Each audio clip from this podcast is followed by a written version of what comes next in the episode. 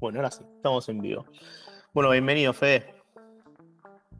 Bueno, gracias por la invitación. Un gusto estar acá. Em, para empezar, vamos a arrancar con la pregunta clásica que es, eh, como para que la lleves para donde quieras vos, que es, ¿quién es Fede Bongiorno? Bueno, eh, yo siempre digo que Fede Bongiorno es un conjunto de un montón de cosas. Eh, hace ya 10 años, más, sí, 12 años más o menos, 11, 12 años, que empecé a crear cosas en internet. Me encontré con la. Cuando tenía 17, 18 años, con, la, con las ganas de, viajar, de conocer el mundo. En esa época el trabajo remoto no era algo, no era algo muy común en Latinoamérica. Eh, había pocas empresas que, lo hacían. Mis referencias en ese momento generalmente eran de, Estados Unidos, que a veces eran programadores, yo no era programador, este, algunos emprendedores que trabajaban remoto, pero no había muchos puntos de partida. Entonces empecé a buscar la manera en que podía llevar eso hacia mi día a día y empecé a crear cosas online. Empecé con un blog, empecé a escribir, siempre se me dio bien escribir y empecé a, escribir un blog. Eh, claramente el escribir un blog no era solo escribir, me di cuenta de que si solo escribía no lo iba a leer nadie. Entonces empecé a aprender de marketing online en esa época, 2012, era a través de Facebook, grupos de Facebook, eh, fanpage, era como todo ese mundo. Y empecé a aprender de marketing 100% online eh, para hacer crecer el blog. El blog empezó a crecer gracias a eso, llegó en un punto a tener más de 300.000 visitas mensuales, eh, que para un blog de, ese momento en Latinoamérica era bastante. Y ahí empecé a entender que, que, el mundo del marketing digital tenía algo y que podía convertirse en un servicio. Y ahí empezó el mundo de, mi agencia, empecé como a crear cosas en, ese, en ese aspecto de, de Internet y a, y a hablar un poco sobre el trabajo remoto en esa época, 2012-2013, que mis referencias en ese momento eran los fundadores de Basecamp, de la, de la empresa Basecamp, que hablaban de trabajo remoto y, y, nada, era como el punto de partida. Y en el interín, como la, la historia corta, seguí creando cosas online. Eh, en el medio estuve viajando por 35 países, trabajando 100% remoto. Eh, y hoy en día tenemos un ecosistema de empresas, desde agencia de marketing, academia de marketing, este, una consultora más en tecnología, una inmobiliaria en Uruguay. Tenemos un ecosistema de empresas que interactúan entre sí. Y bueno, nada, ese es lo que es Fede Bonjourno hoy, es un conjunto de, aprendizajes y cosas que estoy haciendo en el camino con la intención de, yo siempre digo, de, tener más libertad. En ese momento era para viajar, eh, hoy para trabajar remoto y como que va cambiando el, concepto de libertad en mi día a día.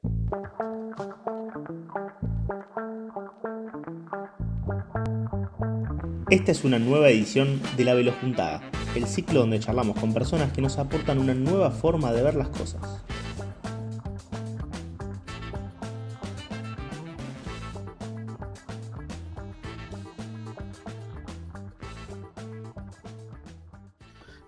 Puede decir un precursor, o sea, en tiempos donde todavía la presencialidad era un sesgo existente, o sea, en muchas disciplinas donde todavía no, no era algo explorado, pero en realidad era algo que posiblemente se podía dar ya con los recursos, me imagino, 2012-13. Vos estabas ahí buscando eh, desarrollarlo netamente digital todo.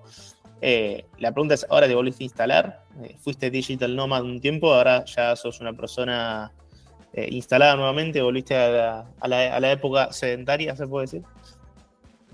Sí, yo creo que van cambiando también los objetivos de, de, vida de cada uno. La realidad es que puede parecer raro decirlo, pero llega un momento que te cansás de, viajar, de moverte, necesitas a veces el espacio de decir, uff, tipo, lo que le llamás hogar, viste, como a veces se, se, vuelve necesario y la verdad que fue, nada, fueron años de moverme mucho, de ir de acá para allá y fueron súper divertidos, súper enriquecedores, pero después, nada, llegué acá, yo siempre digo que llegué de nuevo como a, sentarme, apareció la pandemia en el medio, eh, ahora tengo un perro que obviamente me gusta estar con mi perro, como que hay un montón de cosas que van haciendo que, ok, vas echando pequeñas raíces, obviamente sigo eh, intencionando en viajar, en ir y volver, pero, pero un poco más, más tranquilo que antes. Creo que ahora los objetivos se, movieron un poco de, lugar. Ah, dijiste 35 países y tengo que preguntar, pregunta obligada es, eh, ¿cuál fue el país que te sorprendió para mejor, que no tenías tanta expectativa? Dijiste, che, qué loco, qué, qué, nivel de vida, qué, qué lindo vivir en este país. Mira, siempre en esa pregunta es como que ya la tengo un poco preparada. Eh, me, traje ahí las preparadas. Eh, hay, te voy a nombrar eh, dos países. Te voy a nombrar tres por diferentes razones. En realidad, en, dos casos son países y en uno es una ciudad. una cosa que me sorprendió mucho, también por el contexto en el que llegué, fue Medellín, que fui en 2014, creo, 2013-2014, que fue justo un año después de que ellos ganaron un premio a la ciudad más innovadora del mundo, que le ganaron una final a Nueva York y a Tel Aviv, o sea, a ese nivel, eh, por toda la... cómo están usando la tecnología para todo lo que era la infraestructura de, transporte, nada, todo un ecosistema que habían creado en Medellín súper interesante y caí en el momento justo después de que habían recibido ese premio, entonces me encantó la ciudad. Eh, en general, las personas, la comida, las actividades, todo lo que vi ahí me, fue como un impacto muy positivo en, mi, vida, en lo, que yo había conocido hasta ahora a nivel viajes. Después hay otros eh, dos lugares que me sorprendieron mucho. Uno es India, a nivel... Es toda una locura. O sea, es todo lo que estás acostumbrado a que suceda de una manera, sucede de forma distinta. Entonces es muy interesante cómo te obliga a no, a no juzgar con tus ojos occidentales sino que a entender cómo viven ellos y por qué viven así, de esa manera, eh, y que es normal para ellos y que obviamente hay que aceptar eso, hay que abrazar eso, y, nada, está buenísimo como, como, experiencia. Y el tercero es, eh, que a mí es uno de los países que más me gustó realmente en el, mundo, que es Nepal, eh, que de hecho, bueno, mi, varias de mis empresas se llaman Everest, por el monte Everest, que está obviamente ahí en, en la frontera con, con China, pero mm, a mí la verdad que me, me voló la cabeza los paisajes, la naturaleza, la, inmensidad de, las montañas, esa tipo. Para mí es una locura ese país. Y fue justo después de haber ido ahí a India, entonces el contraste entre la hiperpoblación de, India, la cantidad de gente, versus Nepal, que era como una bajada de ritmo absoluto, eh, creo que también jugó ese contraste en la, elección. Wow, tremendo. Eh, también la pregunta que me surge a partir de esto es, ¿cómo lográs equilibrar? Va, en, principio, ¿cuánto tiempo te quedabas en cada uno de los países donde que buscabas visitar o conocer? ¿Estaba definido antemano? ¿Lo ibas viendo en el camino? Porque también es un poco como uno dice, voy a instalarme pero a trabajar y a la vez vivir como un local. ¿Y cómo llevas ese equilibrio entre eh, desarrollo una empresa, trabajo y conozco este lugar y trato de vivirlo como alguien que vive acá hace mucho tiempo? La realidad es que iba variando, o sea, no en todos los lugares era igual la, decisión. Por ejemplo, en India estuve un mes, un mes y pico y fue tipo interesante la experiencia porque era también la primera vez que tenía tanta diferencia horaria con la gente acá que trabajaba. Eh, entonces fue como una experiencia en sí misma, pero iba variando mucho. ¿no? Es que a, a veces sí decidía, che, bueno, no sé, voy a estar por Europa un mes, un mes y pico dando vueltas, pero la franja horaria era más o menos similar, entonces me estructuraba de determinada manera para trabajar así. Eh, y hay veces, yo siempre digo, no es lo mismo tomarte vacaciones que trabajar remoto. Trabajar remoto es tratar de estructurar tu rutina de la mejor manera posible para que eh, fluya con tu trabajo del día a día. Y tomarte vacaciones, es decir, gente desconecto 15 días con cualquier persona que se toma vacaciones y, y vuelvo. Entonces, en India, por ejemplo, que es un caso muy concreto, viví ambos mundos. Hubo una época que estuve más de vacaciones, donde me desconecté, y hubo épocas donde estructuraba más o menos mi rutina. Obviamente, por ejemplo, como yo cuando estaba trabajando acá al mediodía era de noche allá, entonces cuando tenía que tener llamadas trataba de encontrar el lugar exacto y después trataba de trabajar lo máximo posible de forma sincrónica, donde yo resolvía en los horarios que yo estaba disponible, iba como de esa manera eh, avanzando pero mm, yo creo que hoy en día tenemos muchas más herramientas. Eh, capaz que de repente en 2015, 2016, 2017 todavía no estábamos tan acostumbrados a todo sucedía por Zoom, todo sucedía por, por llamada, por Meet, etc. Eh, yo creo que la, pandemia aceleró muchísimo más eso y hoy cualquiera está mucho más acostumbrado a, a estas dinámicas de trabajo 100% online. Eh, ¿qué pros y contras le encontrás a, ese estilo de vida de, Digital Nomad? Obviamente como, como pro el hecho de... Yo creo que el hecho de poder decidir un montón de cosas desde dónde querés trabajar, eh, los horarios, eh, para qué mercados, hay un, montón de variables que podés aprovechar a tu favor desde ese lugar. Las contras, obviamente, es que quizás, no sé, por ejemplo, nosotros que tenemos muchas personas trabajando en nuestro equipo, es diferente la cómo construís cultura de equipo en eso, tenés que generar espacios donde obviamente conocerte en persona, etcétera, y hay un montón de cosas que el día a día de una oficina te soluciona mucho más rápido y que tenés que encontrar la dinámica de cómo solucionar esas cosas online, porque obviamente no es que pasas por el escritorio del que está de tu compañero y decís, che, dame un segundo que tenemos que resolver esto y lo resolves en el momento, sino que a veces tenés que coordinar, encontrarte con esa persona para poder resolverlo y tiene un montón de dinámicas diferentes. Yo creo que obviamente como todas las cosas estás ganando un montón de cosas y estás perdiendo otras y en el equilibrio tenés que encontrar cuál es la que más se adecua al estilo de vida que vos querés vivir también. Me parece muy, muy interesante la respuesta. Eh, ahí vos nos, nos, empezaste a hacer como una descripción de cómo es que llegaste a, lo, que, a lo que empezaste a desarrollar en tus empresas, que fue, bueno, arrancaste escribiendo y te diste cuenta que había ciertos skills que había que desarrollar para hacer que lo que vos escribías llegue más lejos. Eh, y, la pregunta es, ¿cómo, ¿cómo, emergió la idea ¿no? de, de, poner una agencia, de decir, bueno, voy a llevar esto más allá? Porque terminaste aplicando marketing digital no para vos, sino para ayudar a otras empresas a crecer de esa misma manera. Eh, en realidad eso apareció eh, medio de casualidad. Yo siempre soy bastante fan del concepto este de serendipia, que son como esas cosas que aparecen medio de forma afortunada en tu camino, pero porque estás yendo por un camino. O sea, si no va para ningún lado, es muy raro que te aparezcan cosas adelante tuyo. Entonces, yo soy bastante defensor de ese concepto de avancemos y mientras vamos avanzando van a ir apareciendo caminos más interesantes a medida que, encontramos cosas nuevas. Eso apareció un poco así. Yo la verdad que empecé a escribir el blog, aprendí de marketing para que más gente lea el blog y ese alcance que empezó a generar el blog eh, atrajo empresas que me decían, qué interesante cómo construiste la audiencia de tu blog, quiero que hagas lo mismo con mi empresa. Entonces yo siempre digo es, no tenía muy claro de qué un servicio que podía brindar, no conocía el mundo de las agencias de marketing digital, pero como cualquier emprendedor haría, dije, ok, vamos a encontrarle la vuelta y vamos a aprender cómo se hace. Y ahí es como que se, abrió una nueva ventana, en, una nueva pestaña en mi, en mi Google Chrome y dije, vamos a investigar el mundo de una agencia de marketing, cómo funciona, cuál es la dinámica, cómo, cómo se construye esto.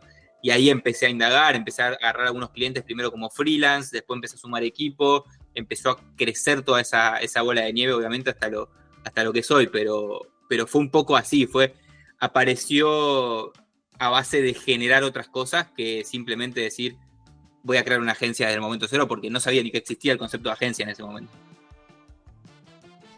Eh, tan, tan antiguo y a la vez tan efectivo y tan vigente hoy en día, vos eh, toda la semana sacás un newsletter dos veces por semana, si no me equivoco, o algo así. Sí, eh, sí, ¿cómo, ¿Cómo manejás el tema? Me lo imagino así a simple vista, ¿no? Obviamente yo no, no tengo un newsletter, entonces por ahí vos me decís, che, no, es mucho más simple que eso. Pero ¿cómo manejas el tema de tener la constancia y la creatividad para sacar dos mails por semana que sean lo suficientemente atractivos para tu público en los cuales comuniques algo relevante?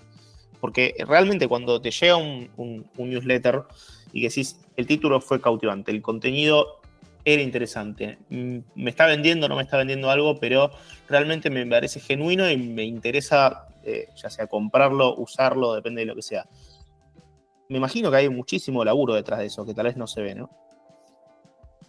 Yo creo que la, facilidad con la que lo hago hoy es 100% práctica. O sea, siempre digo que cuando, por ejemplo, cuando tenía el blog, escribía eh, un artículo por día casi de entre 800 y 1000 palabras. Entonces, esa práctica de escribir automáticamente fue trascendiendo a lo largo del tiempo a hacerse mucho más fácil. Es como decir, y si mañana quiero salir a correr una maratón y nunca en mi vida corrí, y probablemente no me salga de un tirón pero si voy corriendo un poquitito todos los días, después probablemente esa maratón salga mucho más fácil. Yo creo que el hecho este de esta generación de contenido eh, y sobre todo también la construcción de audiencia. Hay personas que me dicen, ¿cómo construiste audiencia? Y hace 12 años todos los días hubo algo en algún lado. O sea, simplemente fue, no fue casualidad, fue eh, esa bola de nieve de constancia a lo largo del tiempo. Entonces, en lo que es el newsletter, por ejemplo, a mí me sale muy fácil el hecho de escribirlo por esa práctica. Si por, ejemplo me decís, todo no sé, estoy subiendo unas veces por semana también un video de YouTube. Y eso hoy me cuesta mucho más. Yo sé que de acá a dos, tres años de hacerlo todas las semanas, me va a salir mucho más fácil la dinámica de cómo hacerlo. Pero creo que fue mucho de esa, de esa constancia. Y después también hay un par de cosas que entran en juego que es, primero es la estructura, ¿sí? Yo ya tengo una estructura muy clara del newsletter, entonces me es muy fácil construir en base a esa estructura. Si todas las semanas estuviera cambiando la estructura del newsletter, probablemente me costaría mucho más generar esas ideas. Entonces, al tener una estructura clara de todos los lunes tengo que mandar esto, esto y esto, tengo que generar ideas para eso, es mucho más fácil generar ideas bajo esa estructura que ya tengo armada. Entonces, ya tengo más o menos esa dinámica de que todas las semanas, eh, tal día me siento y en base a las ideas que fui guardando durante la semana, me siento y escribo en tal momento y ya lo dejo preparado y así como voy jugando semana a semana. Eh, y después la otra variable es el hecho de, yo siempre digo que la, productividad esa de largo plazo, de sostenerlo, etcétera, eh, es salir de del concepto de motivación, porque todos cuando empezamos un proyecto nuevo estamos motivados y le ponemos un montón de ganas, pero después cuando pasan 6, 7, 8 meses y capaz que la, variable motivación empieza a bajar, entonces ahí entra eh, cómo hago para ser productivo a largo plazo. Y es esa sensación de que estoy avanzando. Y ahí tenés que jugar el juego de, bueno, ¿cuál es el objetivo central de mi newsletter? ¿Solamente construir audiencia? ¿Vender algo? Eh, ¿Cómo hago que esto crezca? todas esas cosas, hacer que cada acción que hagas en tu día a día lleve a, ese, a esa sensación de avance, de que esto se va moviendo hacia adelante y eso probablemente te genere mucha más motivación diaria para seguir generándolo. A mí me gusta diferenciarlo ahí, la motivación del propósito, ¿no? Como que la motivación puede ser algo temporal, algo que sube y baja, pero el propósito es algo que ya tenés como definido y te orienta, te guía. Em, este... Decime, decime. Sí, sí. No, no, eh, no, iba a seguir consultando acerca de eso, porque hablaste varias veces de de organización, de, estructura, y digo, evidentemente sos una persona que se caracteriza por ser sumamente ordenada, sumamente organizada, y es qué herramientas vos utilizás en tu día a día.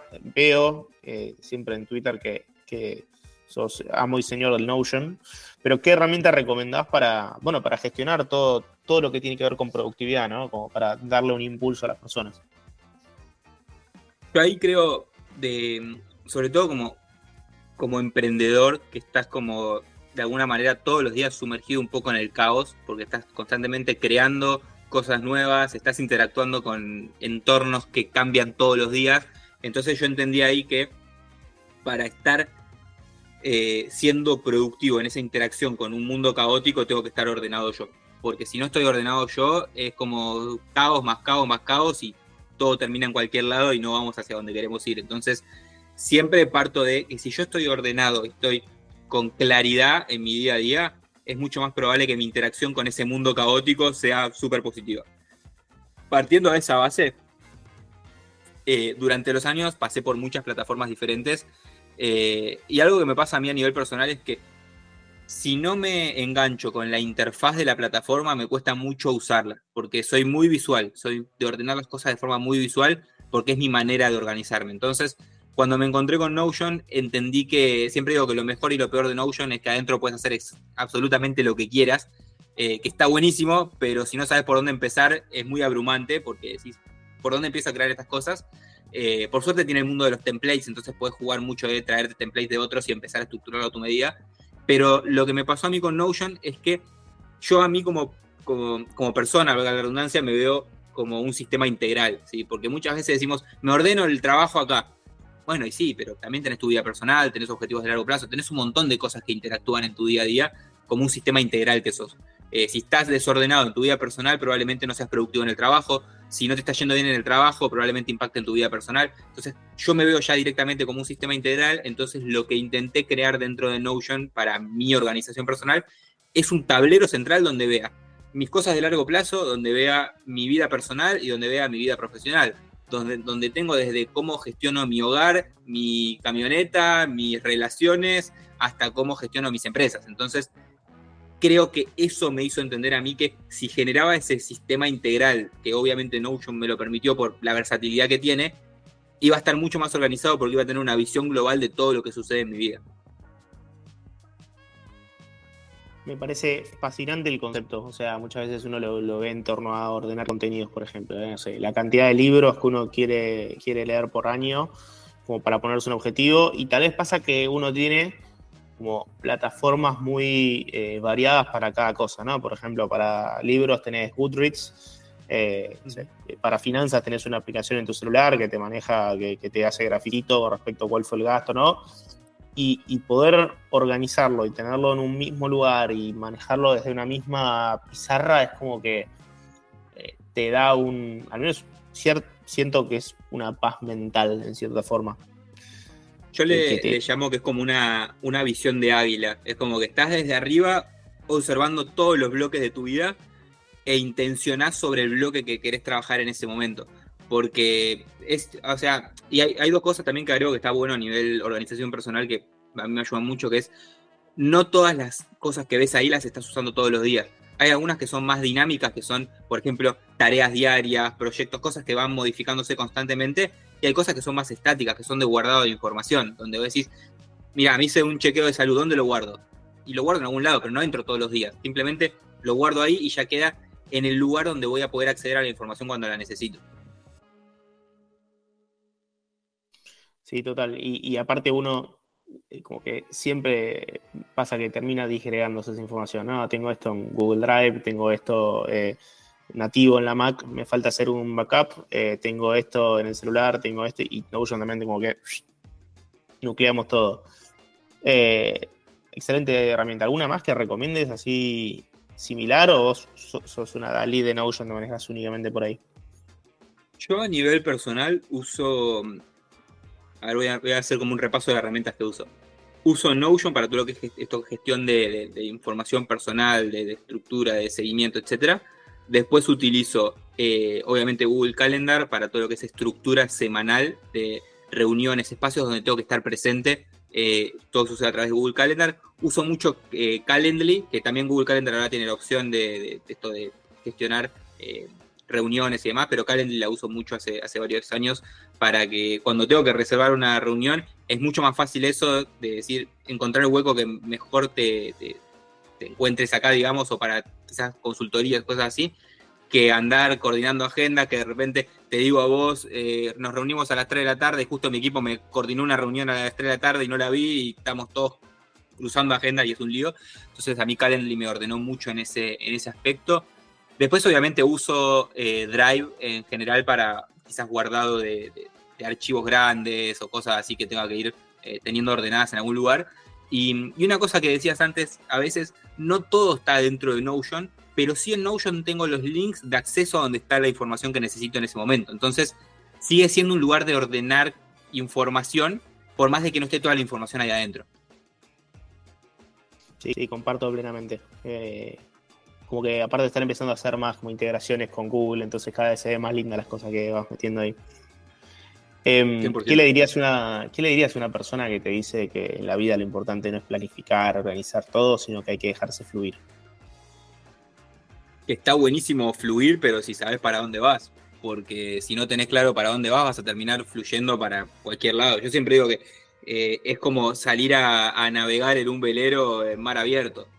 Está buenísimo, pero si no sabes para dónde vas, vas a literalmente terminar en cualquier lado. Entonces, yo creo que todos a nivel personal tenemos, tenemos objetivos, tenemos una búsqueda, tenemos algo que queremos hacer con nuestra vida, que queremos lograr, que queremos hacer, que queremos tener, lo que sea. Eh, y de alguna manera el hecho de planificar y estar organizados nos hace mucho más propensos a lograr eso, porque tenemos claro qué tenemos que hacer y hacia dónde vamos para lograr eso.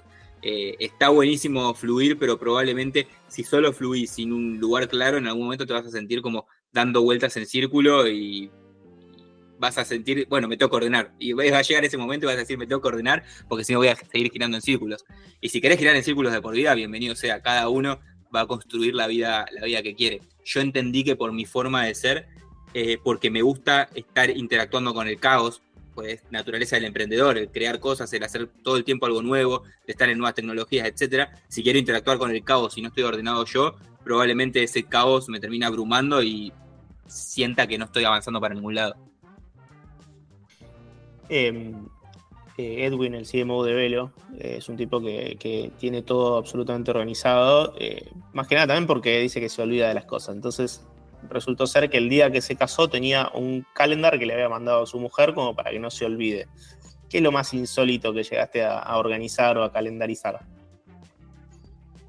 Uy, buena pregunta. No, tengo la respuesta tan rápida, eh, pero yo creo que, cosas... dice que dicen, ¿cómo puede ser que hayas anotado esto o que lo tengas calendarizado? Eh, no sé si o sea, no sé si calendarizar efectivamente, pero sí tener anotado como tengo que hacer estas cosas, como por ejemplo, no sé, vacunas de mi perro, cosas así que digo, en algún lado tengo que poner esto porque me voy a olvidar, tipo, y todas esas cosas. Yo, por ejemplo, soy muy malo con las fechas. Entonces, todas las cosas que tienen fechas específicas y que me quiero acordar, por ejemplo, todos los cumpleaños de mi familia, todas esas cosas, los tengo todos agendados, porque si no, de memoria no me voy a acordar eh, y hasta tengo recordatorios, no sé, un mes antes para acordarme que se viene esa fecha y cosas así que digo, ya de una vez lo, dejo guardadito y me lo saco de la cabeza. Eh, o cosas específicas, como por ejemplo, eh, yo, yo juego mucho, por ejemplo, con las tareas recurrentes dentro de Notion o esas plataformas, que es, no me quiero acordar de esto todas las semanas o cada 15 días. Agendámelo automáticamente y me quiero olvidar. Pero yo creo que cosas así muy, muy concretas de este, tengo que vacunar a mi perro o tal cosa así, comprar comida para, para el perro, cosas así que son importantes, pero que no están en mi mapa de todos los días. De, uy, sí, las vacunas de mi perro están en mi mapa 100% porque son una vez al año. Eh, siento que a Notion le falta desarrollar un poco la función como recordatorios. Como que estaría bueno que tenga más, más alertas, ¿no? Que uno pueda. Tiene un remind, tiene un remind, pero no es el mejor. Eh, y de hecho, yo tengo mis serias dudas de por qué no está la integración nativa con Google Calendar. Y para mí ya es un tema ahí de, peleas entre empresas o algo así, porque vos decís, los tipos metieron inteligencia artificial dentro de Notion, pero no metieron integración con Google Calendar, es como raro. Google tendrá miedo de que se lleven todo. Para mí que sí, hay algo ahí desde Google que dice, no, esto no, te lo dejo integrar nativo. Eh, vuelvo un poco atrás a cuando me comentabas el tema del logo. Eh, siento que es algo recurrente en muchas personas, probablemente tener un hobby, tener una pasión o tener una costumbre que realmente es algo que disfrutan hacer o a lo que le dedicarían todo el día si pudieran y bueno, al mismo tiempo tener un trabajo o algo que, les da ingresos. Eh, y, tal vez no son tantas las personas que dicen, che, eh, tal vez puedo crear un modelo de negocio en torno a algo que a mí me gusta, en torno a ya sea escribir un blog, tener un newsletter, monetizar de alguna manera eh, alguna actividad que les resulta como eh, agradable hacer o que realmente disfrutan de hacer. ¿Qué consejos le darías a una persona que está en ese limbo de decir, che, la verdad que eh, tendría que desarrollar alguna forma de monetizar esto que a mí me gusta y, de una vez por todas poder dedicarme a algo que realmente quiero? Justo el otro día mm, generé un contenido, hay una de las partes que hablaba de eso y que voy a, ir un poco más atrás antes del, consejo concreto. Que mm, hay que sacar un poco el romantizar eso de solamente tenés que seguir tu pasión. Porque la, realidad es que no todos eh, tienen el privilegio de poder elegir seguir su pasión. Entonces, hay una variante que es hay que comer. O sea, es la realidad. Tipo, hay un montón de personas que no se pueden dar el lujo de solamente decir voy a seguir mi pasión y ver qué onda. Entonces, hay que empezar desde esa base. Si decimos, bueno, Partiendo de esa base, tengo mis necesidades básicas cubiertas, puedo empezar a pensar qué es lo que me gustaría hacer. Hay una cosa que me ayudó mucho a entender eh, en mi día a día esta, esta variante de disfrutar lo que haces, que es no siempre el disfrutar lo que haces es el negocio que estás creando. ¿sí? Porque capaz que de repente vos decís, ¿cuántas personas pueden disfrutar, no sé, tener una, empresa que venda eh, alambres? No sé si tu pasión es construir una empresa que venda alambres capaz que tu pasión era liderar y de repente el mecanismo para liderar fue construir una empresa muy rentable, no sé, vendiendo alambre. Entonces, hay que entender que no siempre el negocio que estás creando es 100% conectado a tu pasión. Capaz que mi pasión en el mundo no es la agencia de marketing digital, pero sí encontré que disfruto mucho el rol que ocupo dentro de ese espacio. ¿sí? Entonces, a veces hay que pensar que el negocio en sí mismo, quizás lo que tenés que construir es un negocio rentable, que funcione bien y que vos seas bueno en, esa, en ese área donde estás dedicando en ese negocio, pero quizás el negocio en sí mismo no es tu mayor pasión. Capaz que mi pasión era más que nada esto de construir cosas online que estén alineadas a mi estilo de vida. Pero en sí mismo el marketing digital capaz que no es mi, no es mi mayor búsqueda en el mundo. Pero entonces creo que la clave y el mayor consejo es entender en qué lugar te podés posicionar dentro de lo que estás haciendo que seas realmente bueno y que te guste hacer eso. Capaz que es escribir, bueno, capaz que puedes escribir dentro de una empresa que se dedique a otra cosa, ¿sí? Entonces, creo que es eso, es entender qué lugar estás ocupando y cómo puedes aportar el mayor valor posible porque estás disfrutando de lo que haces en ese lugar donde estás parado hoy. Me parece una, buenísima síntesis de la pregunta, como que son esos fragmentos que decís, che, muy interesante. Esto, esto, esto va a ser recortado, va a aparecer perfectamente después en una red social. Eh, hablando de producir contenido para redes sociales, eh, me imagino que obviamente así como tenés organizado, planificado cada, cada segmento de tu vida, eh, la creación de contenido para redes sociales es algo que, debes tener bastante aceitado. ¿Cómo también manejas esa constancia? Lo hablábamos con el lado de newsletter, pero manejar tantos canales a la vez es un desafío en torno a producir contenido, en cuanto a los tiempos, en cuanto a los recursos. Eh, ¿Cómo llevas esa parte tuya? Yo siempre digo que mi marca personal es, mi, laboratorio. Este, nosotros en cada una de las empresas tipo, tenemos equipos específicos que se dedican a la generación de contenido, pero a nivel personal yo siempre fue, me mantengo muy liviano. Eh, ahora solamente tengo un, editor de, de, YouTube, para los videos de YouTube específicamente, pero después la generación de contenido diaria es como muy, me gusta hacerlo a mí porque es la manera de estar en contacto con las nuevas herramientas y cosas que van apareciendo para después llevar hacia, hacia mi equipo. Una de mis habilidades es encontrar cosas nuevas para después llevar hacia mi equipo. Entonces, mi generación de contenido personal la tengo muy ah, hecha, por mí mismo.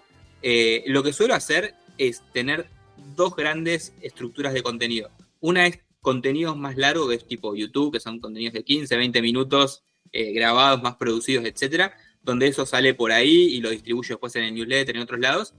Y después tengo contenidos más cortos, que son los que mi estructura de generación de contenido ahí es decir, bueno, el mismo contenido que sale, no sé, en TikTok, que sale en Instagram, también sale en YouTube Shorts y también lo, desarmo y lo hago un hilo de Twitter.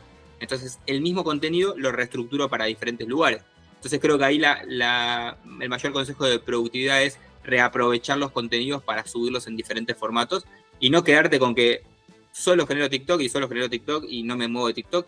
Cuando ese contenido también lo puedes aprovechar y también estar generando una audiencia en Twitter y que sea diferente la interacción con cada una de las audiencias. Pero yo, por ejemplo, hoy estoy subiendo en Instagram, en TikTok, en Twitter, en YouTube, eh, bueno, y el newsletter, que es como la base, la base de todo. Eh, entonces, y lo hago literalmente, entre comillas, solo, excepto lo que decía de, YouTube y algunas cositas más, pero el 90% lo hago, lo hago solo y aún así sigo teniendo tiempo para todas las otras cosas que hago de, gestionar mis empresas. Entonces, a veces es simplemente un, obviamente establecer prioridades de si es importante para vos generar contenido. Yo sé que es importante para mí generar contenido porque es lo que me genera eh, audiencia para mis diferentes empresas, para un montón de cosas que hago. Entonces es parte de mis roles importantes en mi día a día. Y si es realmente importante vas a encontrar el espacio para hacerlo. Y para cerrar la idea, hay un concepto que me gusta mucho que es, mucha gente dice, uy, no tengo tiempo para hacer eso. Si la frase es, si yo te digo que mañana te doy un millón de dólares y generás 10 piezas de contenido en el día, vas a encontrar el tiempo para hacerlo porque se volvió tu prioridad. Porque ese millón de dólares es mucho más importante que otras cosas que estás haciendo en el día a día. Entonces, siempre se trata de prioridades. Vas a encontrar la manera de hacerlo si realmente se vuelve una prioridad. Si no es una prioridad, vas a, a quedar para después. Em, hablaste mucho de, cómo la estructura o la organización te llevan a ser más productivo, ¿no? A pegar un boost de productividad. Y el tema del momento es inteligencia artificial. Mi, pregunta ahí va orientada a cómo crees que impacta o va a impactar la inteligencia artificial en marketing digital, producción de contenidos, etc. Hoy, le puedes pedir a ChatGPT que te, te, arme un hilo de Twitter, te lo arma, tal vez no sea lo más adecuado a tu público, a tu audiencia, lo puedes adaptar, pero bueno, la idea está, te hace un contenido, digamos, eh, que, tal vez no es diferenciable al ojo humano de si solo creaste vos una máquina, pero ¿cómo crees que va a ser ese impacto? Yo lo que creo que va, o sea, siempre va a terminar un poco ganando la... En, el tema de contenido, porque si de repente todos empezamos a generar contenido con, con ChatGPT, se nota, se nota bastante y es como estamos todos hablando más o menos igual. Entonces, yo creo que va a seguir ganando un poco de esa autenticidad. Está bueno utilizar estas herramientas para poder hacer más del contenido auténtico que haces, ¿sí? Por ejemplo, eh, a mí me pasa mucho esto de que lo utilizo eh, bastante para, para investigar, para sacar ideas para un montón de cosas. Así, por ejemplo, yo a veces digo, quiero generar contenido de tal temática. Y capaz que estudiar para generar contenido de esa temática, antes me llevaba a ver un video de 50 minutos, cuando ahora capaz que ese video lo descargo, lo transcribo, la transcripción la escaneo mucho más rápido, la paso por ChatGPT, le digo, sacame un resumen de los puntos clave. Y eso que antes me llevaba 40 minutos de ver un video, en 5 o 10 minutos tengo los puntos clave resumidos, puedo escanear el contenido, etc. Y el nivel de velocidad que puedo eh, hacer cosas que antes hacía y que donde no agrego valor, porque la realidad es que yo no agrego valor estudiando algo, yo agrego valor traduciendo esas ideas a, lo que yo quiero comunicar, entonces paso más tiempo donde agrego valor, que es capaz que produciendo contenido, estando en vivo, hablando con la gente, interactuando, etcétera, y saco tiempo de donde pasaba quizás mucha, mucha cantidad de, mis horas del día y donde realmente no estoy agregando valor. Entonces, creo que lo que va a hacer en la generación de contenido, en equipos, etcétera, va a hacer que saque mucho tiempo del que no produce y lo pongan donde realmente están agregando valor, que es quizás eh, entendiendo eso que quieren comunicar y entendiendo la manera en que su audiencia quiere que lo comuniquen, etc. Entonces creo que va, a cambiar mucho ese juego, va a hacer que podamos hacer mucho más rápido un montón de actividades eh, que son, digamos, eh, automatizables o que podemos reducir el tiempo de implementación de eso y pues, pasar más tiempo haciendo cosas que realmente aporten valor a nuestro modelo de negocio. Hace poco salió una carta de, personas relevantes del mundo tecnológico eh, sugiriendo que había que frenar los desarrollos, frenar las investigaciones en inteligencia artificial eh, durante al menos seis meses para estudiar los impactos que esto podría tener en diversos rumbos, áreas. ¿Qué opinas al respecto? ¿Sos optimista? ¿Sos eh, dubitativo a veces con respecto a qué efectos puede tener, qué peligros existen? La realidad es que siento que no tenemos muy claro dónde va a terminar esto. Es como que estamos todos, vamos, vamos viendo a medida que avanzamos. Pero primero y principal, yo creo que esa carta, la realidad es que no, no buscaba detener, o sea, no quería que se pare todo de un día para el otro, sino que lo que buscaba era concientizar a la gente de decir, presten atención a esto porque hay que entender para dónde va, porque es muy importante. Pero ya todos en el fondo sabían que era imposible de detener, apaguemos todo y no se hace más nada. Entonces creo que era una búsqueda de concientizar, de prestar atención y entender cómo esto va a impactar en nuestro día a día. Y así con todas las tecnologías que van apareciendo. Esta es mucho más exponencial, digamos, este, y el impacto es mucho más transversal a cualquier industria. Entonces creo que tiene, sí, obviamente prestemos atención para dónde va. Pero mm, la realidad es que a nivel personal soy optimista, soy usuario de estas plataformas, me, me gusta entender para dónde van. Siento que van a tener un impacto muy, muy, muy grande en el día a día que todavía no vemos y que todavía no tenemos claro. Eh, y deben ser pocas las personas en el mundo que realmente tengan claro eh, el impacto que puede terminar generando esto en el, mediano plazo. Te saco un poco del tema como para volver al tema de trabajo remoto. Fuiste como un precursor, si se quiere, de, la modalidad, eh, cuando todavía no era algo tan común o algo, digamos, que uno podía simplemente decir, bueno, voy a buscar un trabajo remoto y listo. Que eh, quien trabaja digital, quien, quien es nativo digital, eh, tiene muchas herramientas para, desarrollarse desde donde sea. Eh, la pregunta iba más orientada a hoy, obviamente con, las empresas que vos llevas adelante, me imagino que no será una limitación dónde están establecidas las personas. Entonces, ¿cómo crees que los estados o cómo crees que, las personas en sí van a afrontar esta, esta transición a un mercado laboral global. Eh, ¿Crees que estamos preparados hoy para un mercado laboral que, no tiene, digamos, en la práctica fronteras? Siempre nosotros lo vemos del lado de cripto, que obviamente cripto viene a, tal vez a simplificar esa parte, pero me gusta tener tu visión de una persona que, no solo trabajó mucho tiempo en modalidad así remota, sino que hoy lo sigue haciendo e incluso lidera empresas de esa naturaleza. Yo creo que a nivel talento, eh, dinámica de trabajo, etcétera, estamos muy preparados para eso. Estamos poco preparados a nivel eh, reglas claras, legislación y un montón de cosas que, sabemos que, que, traban ese impulso. Este, es la realidad.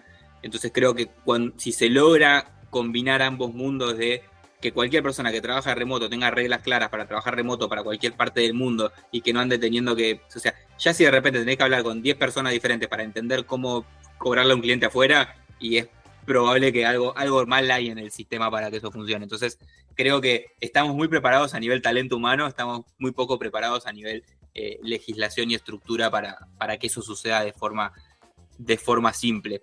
Eh, y una cosa que me parece interesante es que la dinámica del trabajo remoto permite a cualquier empresa entender que no necesita limitarse a su, a su alcance geográfico para contratar talento, entonces te aumenta la posibilidad de conseguir talento, porque puedes contratar personas, eh, no sé, en Bahía Blanca, en, Chaco, en cualquier lugar, y que sea una persona talentosa que trabaja desde ahí, y hasta probablemente eso termine generando eh, mucha mayor democratización del acceso a oportunidades para las personas que quizás no se pueden vivir, venir a vivirnos a Buenos Aires, a Córdoba, a Rosario, para conseguir un trabajo presencial y pueden trabajar quizás en las mejores empresas del país o de otros países también, eh, desde donde están, y eso también genera como un, una, manera de, cascada hacia la economía local, porque una persona que está ganando mejor, con un mejor trabajo en el lugar donde vive, puede también generar mejores condiciones de trabajo para los lugares donde compra todos los días, eh, comprar mejores cosas más, etcétera. Entonces creo que el impacto es positivo si se generan las reglas claras para que eso suceda. para no quitarte más tiempo, eh, te hace una pregunta más de tono humorístico. ¿Cuántas veces te confundieron con el Fede Bongiorno que habla de Gran Hermano? Ah, fue muy divertido. De hecho, tuve una interacción en, en Twitter con él, porque antes a él le pasaba al revés. Eh, antes la gente googleaba su nombre, o él googleaba su nombre y aparecía yo. Y con Gran Hermano empezó a aparecer él y me han confundido muchas veces. Me han invitado a programas de radio a los que cordialmente le dije, no sé qué puedo hablar en ese programa de radio porque no tengo idea del tema. Eh, pero nada, eh, de hecho el, el, otro Fede me parece un genio a nivel cómo construyó su marca personal en su industria, en su rumbo, la estructura que hizo a través de Twitter, etcétera me parece alucinante, así que es un gran creador de contenido para su industria. Eh, y nada, es como, digamos, mi, versión más mediática de, del mundo de crear contenido. Así que nada, la, mejor con, el otro Fede, me ha pasado varias veces. A él le ha pasado también que a veces googlea su nombre y aparecía mi página web. Así que creo que estamos, estamos en equilibrio. Sí, curiosamente es un, es un buen ejemplo de lo que veníamos mencionando, ¿no? De constancia y de organización. O sea, para quienes no lo conocen, el otro Fefe, el otro Fefe, Fede Bongiorno, abogado Fefe, eh, veía todos los días Gran Hermano y todos los días armaba un resumen de lo que estaba pasando para que no haya podido verlo, lo leía en formato Twitter, eh, captura de notas. Eh, y así se reventó en Twitter. Una, audiencia grande. sí, no sé cuánto tiene, un montón. ¿no? Sí, como 250.000, 300.000 seguidores en, Twitter a base de, eso durante este periodo, digamos, de Gran Hermano creció de forma exponencial. Así que me saco el sombrero con su estrategia de contenido. Nuestro, nuestro saludo a Fefe desde aquí. Em, como para cerrar, te dejo como para que vos eh, lees el cierre a, esta charla. Eh, básicamente consultarte qué consejo le dejarías a una persona que hoy tiene 18 años, digo 18 años porque convencionalmente sale de secundario, ¿no? Pero, digamos, tal vez una persona que desde antes ya está explorando qué es lo que quiere hacer. Eh, una persona que sale del secundario y está mirando el mundo diciendo en qué me quiero desarrollar, no estoy muy seguro. ¿Qué consejo le darías para que tenga en cuenta a la hora de buscar esa pasión o, ese trabajo que busca tener? Eh, que claramente a esa edad no vas a tener certeza absoluta de lo que quieres hacer y si la tenés, probablemente con el tiempo vaya cambiando. Yo creo que esa, esa pasión o esa, esa, esos intereses personales es algo que va cambiando con el tiempo, porque nosotros cambiamos como personas, entonces es algo que va a ir evolucionando. Yo creo que el mejor consejo posible es eh, empezar cuanto antes a probar un montón de cosas, hacer cosas diferentes, laburar en una multinacional, laburar en una startup, laburar eh, como freelance, hacer tipo un poco de todo en esa etapa, sobre todo que te sobra energía, eh, y anda encontrando a medida que vas haciendo, porque la realidad es que es muy difícil saber de antemano qué es lo que te gusta y qué es lo que no te gusta, si hay un montón de cosas que no hiciste. Entonces creo que el, mejor consejo posible para, esas edades es hacer un montón de cosas, equivocate en un montón de cosas. Yo tuve un montón de proyectos que no funcionaron para encontrar los que sí funcionaron. Entonces creo que, es por ahí. Es rodearte, obviamente, de... Hay una frase que me gusta mucho que, la uso siempre, que es que si vi más lejos fue porque me subí a hombros de gigantes, que se la atribuyen a Isaac Newton, pero la realidad es que es clave eso, tipo, empezar a buscar las mejores personas del mundo de esas cosas que querés hacer, empezar a mirarte todo su video de YouTube, leerte sus libros, eh, seguir sus cuentas de redes sociales, empapate de su contenido y en base a eso empezar a ejecutar en tu día a día, porque hoy las posibilidades tipo, están súper abiertas para todos, porque hoy con un celular y una cuenta de TikTok podés volverte un magnate en tu industria, literalmente. Entonces, empezar a hacer creo que es la clave. Me parece un excelente cierre para esta charla. Fede, de nuevo, muchísimas gracias por, participar. Eh, es un gusto tenerte acá y bueno, eh, te seguiremos ahí viendo en redes sociales, interactuando con tu contenido. Un placer, gracias por la invitación y bueno, espero que seguramente se hayan llevado alguna cosita para su día a día. Yo ya estoy más que hecho simplemente con eso. Más vale. Bueno, gente, muchas gracias por habernos escuchado. Nos encontramos en la próxima de los juntados.